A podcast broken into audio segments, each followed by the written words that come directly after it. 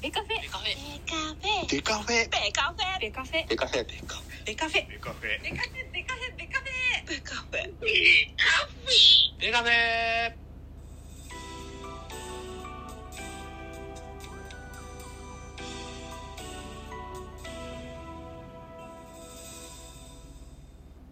ベースボールトークバラエティポッドキャスト番組野球トークベースボールカフェ。キャン中世は各種ポッドキャストで配信中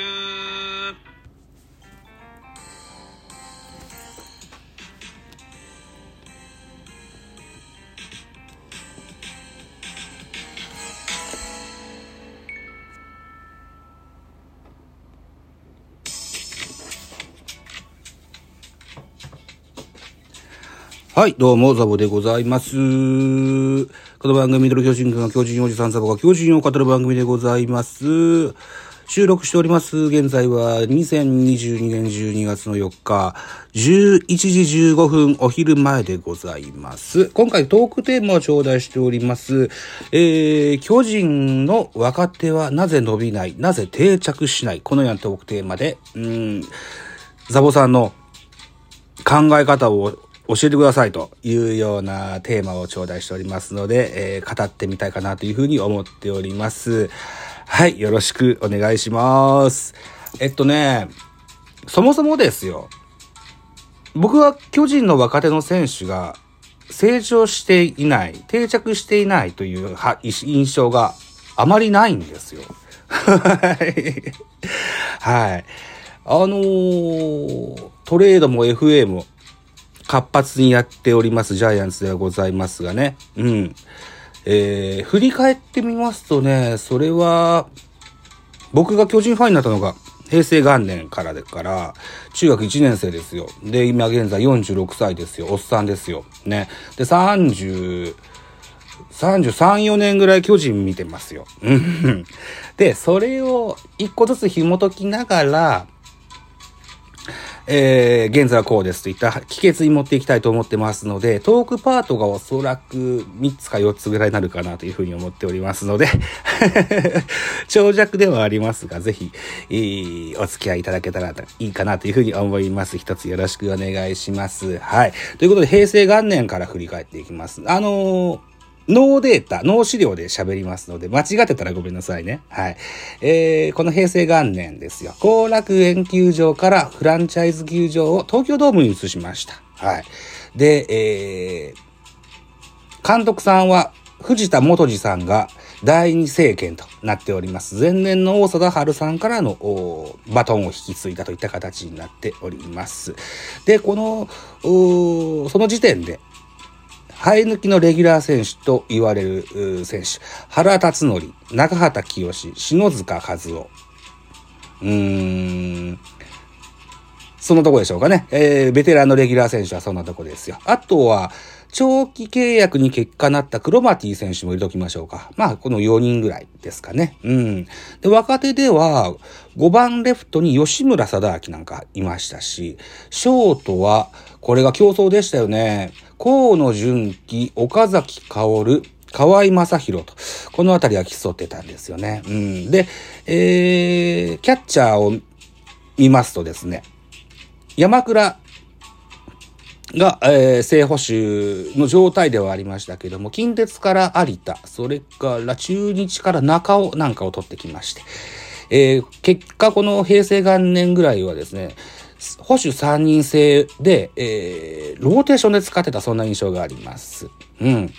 で、えーえこの平成元年は、原辰徳の打撃を増そうと、えー守備の意識を低くして、低減して、えー打撃に集中させようといったプランが、えーありまして、腹をレフトに回します。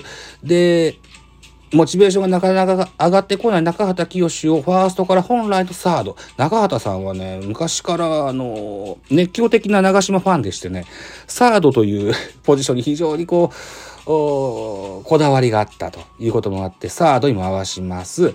で、腰痛持ちの篠塚さんは出たり入ったり、セカンドに岡崎が入ることもありましたね。うん。で、ファーストが空いたから、ここに駒田が入ったといった形になりまして、平成2年、3年、4年ぐらいになりますと、えー、サード岡崎、ファースト駒田が定着いたします。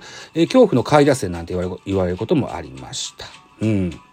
その間に、ショートの争いは河合正宏があ勝ち取って、えー、2番、ショート河合は送りバントの代名詞として今でも語り草になってますね。うん。で、えー、その後ですよね。そこからしばらくしますと、松井秀喜も入りますますね。松井秀喜入りますでしょで、これが、えー、っと、千年、4番千年計画なんていうのを実行しまして、えー、これは長、当時の長島茂雄監督の肝入りの企画だったんですけども、それをサポートするメンバーも、えー、巨人の若手の生え抜きでした。西、清水、高橋由伸、えー、新岡、えー、あとは入団したの安倍晋之助。ね、このあたりが若手から、えー、ベテランになるまで、えー、しばらくレギュラーとして固定されていました。この間も FA でいろんな選手取ってます。落合とか、えー、広沢とか、江藤とか、このあたり取ってます。屋敷なんて言いましたかね。屋敷は FA じゃないか。金銭トレードか。みたいなこともありましたよ。うん。で、それが、松井秀喜が抜けますと、今度は清原が来ますよね。あ、清原が来てから松井が抜けたのか。被る時期もあったですね、そういえばね。うん。で、えー、そうな、あと、安倍晋之助がベテランの域に入ってきますと、熟年期に入ってきますと、今度は、えー、坂本隼人、長野久義、それから亀井義行なんか台頭してきます。うん。亀井なんかは亀井なんかで矢野健二と競争をしてましたよ。ライトのレギュラーね。うん。ただね、この、えー、亀井と矢野の競争がですね、亀井の調子が良ければ、矢野が調子が悪いとか、矢野が怪我してると、亀井の調子がいいとか、なんかそんな、あのー、共にトップ、えー、パフォーマンスで競い合ったという印象がないんですよね。うん、まあ、とにもかくにこの競争なんていうのもありまして、えー、結果、亀井がレギュラーポジションを掴んで、えー、矢野健二は日本ハムに移籍することになるわけですね。うん、で、坂本は坂本で、えー、プロ2年目、19歳の頃に、えー、開幕戦神宮球場セカンド、1番、8番セカンドで出場しました。で、同試合に、えー、レギュラーショートの二岡が、雨の日でしてね、確か芝に滑りましてね、股関節やるんですよね。うん。で、そこから坂本は、ショートのレギュラーに、を掴むことになりまして、今現在でもショートのレギュラーやってます。はい。で、えっ、ー、と、蝶、蝶の久義は蝶の久義で、えー、2回ほどドラフトを拒否しましてのドラフト1での巨人入り。えー、で、その、指名を受けた翌年、当年、当年を、えー、亀井義行がベストパフォーマンスを、キャリアハイをね、叩き出すわけですけれども、その翌年調子を落としまして、えー、スッと長野がそこに入れ替わる形で、レギュラーを獲得しまして、新人王、1年目新人王、2年目首位打者、3年目に最多安打と、破竹の勢いで巨人を代表する選手になっていったわけですね。うん。で、まあその間も巨人は補強をしております。ラミレス、小笠原、それから村田修一なんかを取ってきましたね。うん。で、しばらく坂町時代、あるいは4番キャッチャー安倍時代を行きますけれども、そろそろ若手の4番も育てにはならんということでですね、えー、確か3割10本ゴールデングラブ賞の村田修一を戦力外にするんです。で、そこで入れたのが岡本和真25歳、4年目です。はい。これは、あの、競争に勝ったのではなく、お前がやらんといかんぞという、えー、立場が人を育てるパターンの育成方法になりました。はい。結果、岡本和真は、ここまで5年連続30本という数字を叩き出すことになりました。うん。えー、2022年の今シーズンは、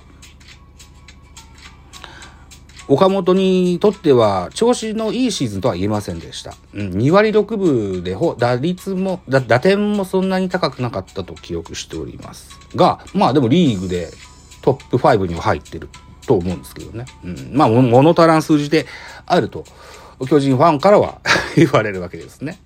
あとは、セカンド。セカンドは長いこと、西、西以降の、あセカンドの固定選手が出ませんでしたけれども、えー、ついに期待の吉川直樹がレギュラー取りをすることに成功しました。2022年。うん。多くのライバルを蹴散らしといった形だと思いますが、まず持ってるポテンシャルが全然違うので、怪我さえなければ彼が当然レギュラーで、あれ、あるべきだったんですけども、大きな怪我をせずね、シーズンを過ごすことができましたと。いった形になってますが、現在、生え抜きの巨人の選手のレギュラー格といえば岡本と吉川、中堅クラスになってますね。今、27、6、7歳ぐらいでしょうかね。若手とは言えませんけれども。といったね、えー、歴史の中で、えー、いろんな過程を経てですね、えー、若手時代から競い合ってレギュラーポジションを狙っていくというのですよ。なので、えー、ダイヤモンドの中に中堅が2、3人。で、ベテランが2人ぐらい。あとは外国人みたいな並びが巨人の伝統ですので、これから例えば松原聖也、一昨年活躍したけど今年できませんでした。えー、増田、陸、今年ちょっと目を生やしましたけれども、さあ来年どれかなるかわかりません。彼らにとってはこれからが正念場ということで、えー、注目していきたいというふうに思っておりますと。あと、脳資料で喋ってるから言葉が出なかったけど、井上真司や、から尾形光一なんていう熊高コンビなんていうのも若手として出てきて定着したこともありましたよと。はい。ということで打線編でございました。次は投手編です。